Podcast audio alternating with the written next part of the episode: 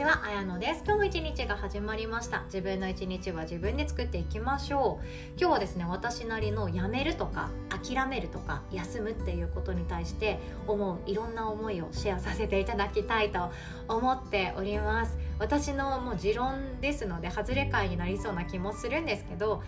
例えばそのやめるっていうのが怖いとか諦めるっていうのが勇気いる休めないって思ってる方の心に届いたらなーっていう思いをシェアさせていただきます。で結論言っちゃうとやめてもいいし諦めてもいいし場合によっては休んだ方がいいっていうものですね。で本題に入る前にお知らせをさせてください。12月はですねいろんなワークショップセミナーをご用意させていただいております。まずは12月2日の夜ゆうこ先生をお招きして風の時代を道楽に生きるか作戦会議でございます。まあかっこよく言ってますけれども中身はお悩み相談会です。これまでもですねゆうこ先生ゲストにお招きしていろんな方々の悩みに寄り添いながらこうやって考えるのも面白いかもねそれもいいねその考えもいいねっていうような自分のその心の内側を出す場所として開催しておりました。なので、えっと、自分の子供がずっと不登校で学校に行けてなくてこのままでいいか不安なママさんが来てくださったりあとは自分のやりたい仕事でもないけれどもずっと続けていてでもこのままじゃいけないというのは頭で分かってるけどどうしたらいいか分かんない自分の好きが分からないっていう方がご相談に来てくださったこともありましたでこうやってゆうこ先生と何かをするっていうのは私の中で本当に嬉しいご縁だと思っているんですよね。ゆうこ先生の本当本業はメイクの メイクアップアーティストだったりスタイリストさんだったりするんですけど本当に何ていうか心の専門家ってぐらい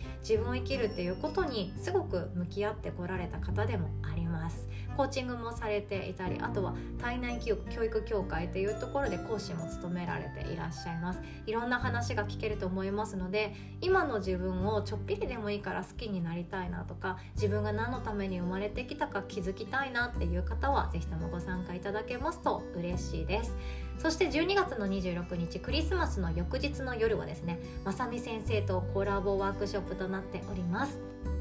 あなた史上最強のそして最高の2023年にするための92時間アクションプランニング体験入学となっております。で前半はですね私がマインドフルネスもしくは瞑想で心をすっきりさせて脳もすっきりさせて自分の軸を整えるっていうワークができたらなとも思っております。そして今年もですねまさみ先生オリジナルの特別ワークシートがご用意されております。もうノートですね。有料級の、まあ、有料ノートなんですけど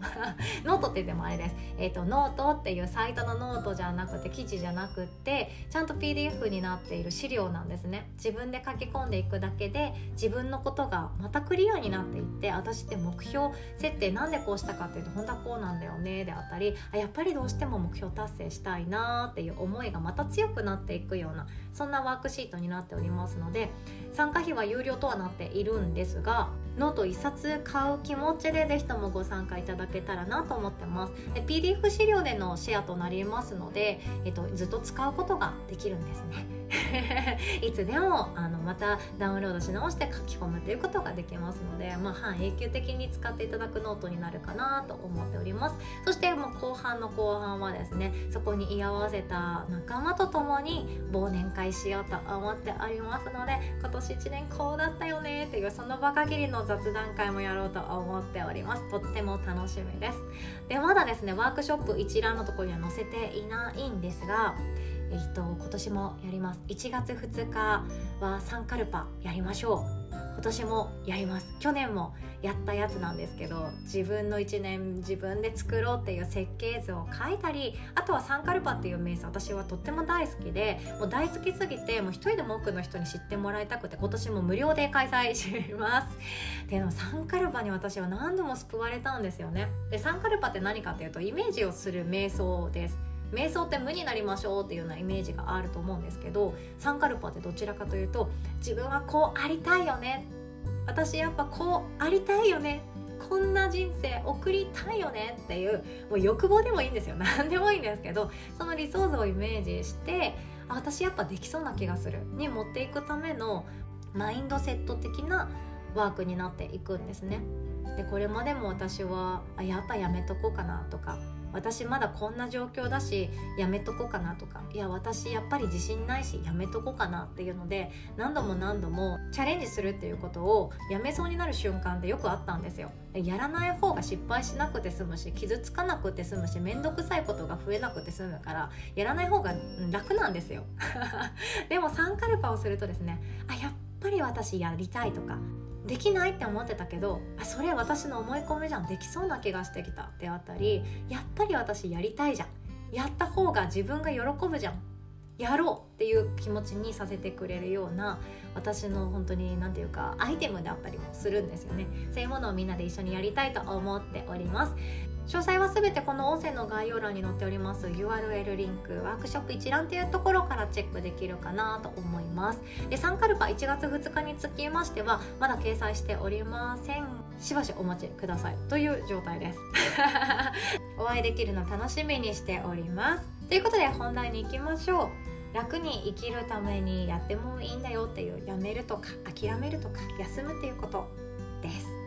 大人になると難しいんですよ。子供の頃って人によってはできていたしそれがよしって思ってたと思うんですよね。ただ成長過程で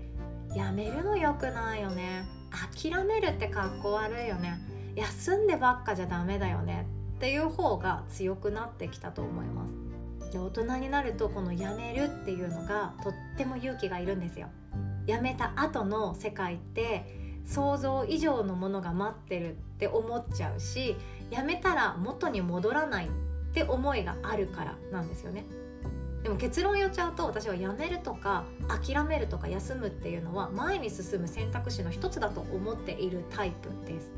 時と場合によりますけどね。どうしてもこれは達成したいとか私はこれを達成することによってこのゴールに行き着くことによって私は自分のことがもっともっと大好きになる。間違いない。絶対にそこに行きたいっていう強い思いがある人は諦めない方がいいし続けた方がいいと思うんですよ。ただ心もときめいていないしワクワクもしない。ただもうそうするしかないからしているっていう時はですね一度立ち止まって考えてもいいんじゃないかなって思うような内容です。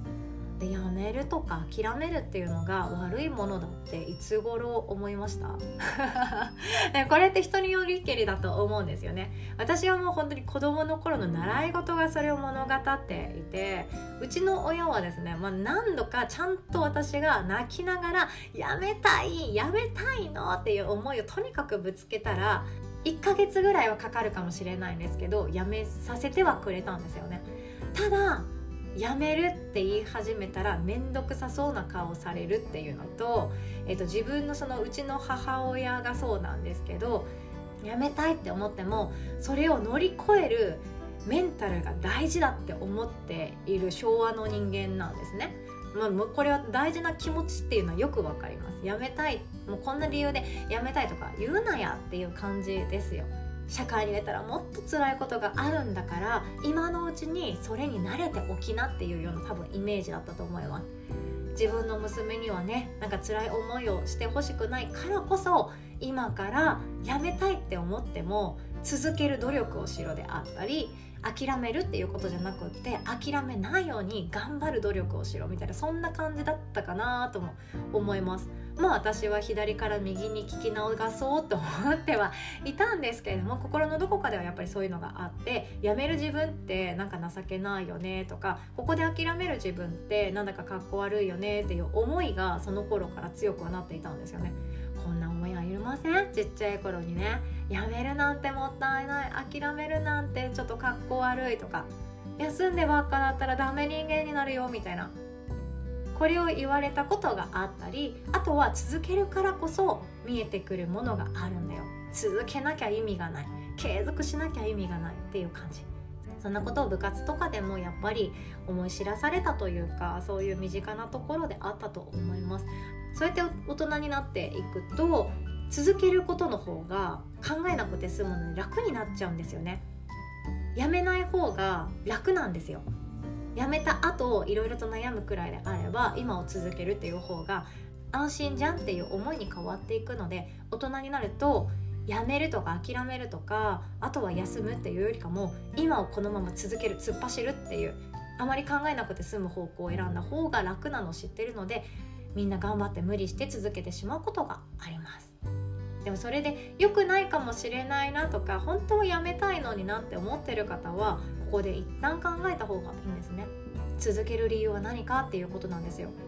もしそれが自分の望むものなのであれば続けた方がいいです。私もそうです。今やっていることって何度も何度もうん何度もかもしれない。やめた方がいいかもしれないってよく頭の中にふと出てくるんですよね。これやめたら楽になるじゃん。一日何もしなくて済むじゃん。スマホ触らなくて済むじゃんっていう感じ。とか今の仕事辞めてしまえばもっと子供と遊べるじゃん。いろんな人がいるからこそ自分が落ち込むことも少なくなるし嫌な思いをする回数も減るじゃん。やめた方が楽じゃんっていうのがよぎる時があるんですよ。でも私続けてます。そっちの自分が好きだからなんですよね。私の中ではやっと答えが出ました。初めは全然出なくってもうやめたら楽になるかなもう全部投げ出そうかなとかよくよくもう本当に一瞬頭よぎるんですよね。もうパソコンとかも目疲れたしスマホとかできれば触りたくにない人間なのに触ってるしっていうの。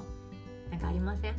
楽になるの知ってるけど私の中でそれは何だろうってめちゃくちゃ自問自答したんですよね。でもそれだともったいないって思ってる自分がいたりそれだとなんかまたやりたくなるって思う自分がいるんだろうな。なんでだろう？なんでだろうと思ったらなんだかんだでこうやってワクワクしながら学びシェアをして自分の今やっていることを続けていく方が私は喜びを得られるっていうことが分かりました。喜びって何の喜びかっていうと誰かを喜ばせた時の喜びなんですよね。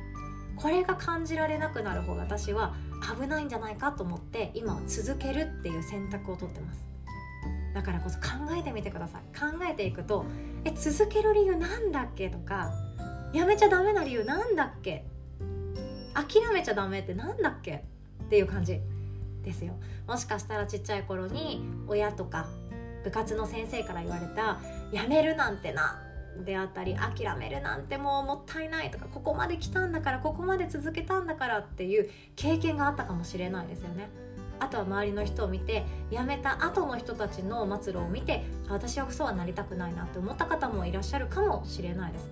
いろんな情報を引っ張り出してやめない諦めない休まないを選択しているのであれば今の自分は本当はどう思ってるのかとかここから先はどうありたいかっていうものそれを考えてみると意外とですねあやめてもいいじゃんとか諦めて別の選択肢を選んだ方がいいじゃん。休んで頭すっきりさせた方がいいじゃんが出てくるかもしれないですよね。でやめるとか諦めるとか休むっていうことをするとどんないいことがあるかっていうと自分に余裕ができるんですよ。物理的に言うと時間が増えます。自分の自由時間が増えます。自分の好きなことに使える時間が増えます。昼寝したい人は昼寝もできます。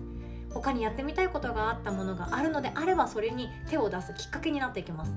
時間があるってだけで私たちはバタバタしなくていいし忙しくしなくていいんですよ。疲れなくて済みますよね。何かをやめるっていうことをすると新しいものが入ってきます。何かを諦めるとその諦めたからこそそれ以外の選択肢を選ぶ権利が生まれてきます。休むことができるとまた体が元気になっていいパフォーマンスであこれもやってみたかったっていうものに出会えるかもしれないんですよ。だからこそやめるとか諦めるとか休むっていうことはマイナスの動詞ではないということに気づいていただけたらなとも思いました。今日はこんなお話でございました。最後までお聴きくださりいつも本当にありがとうございます。お互い素敵な一日を作っていきましょう。おしまい。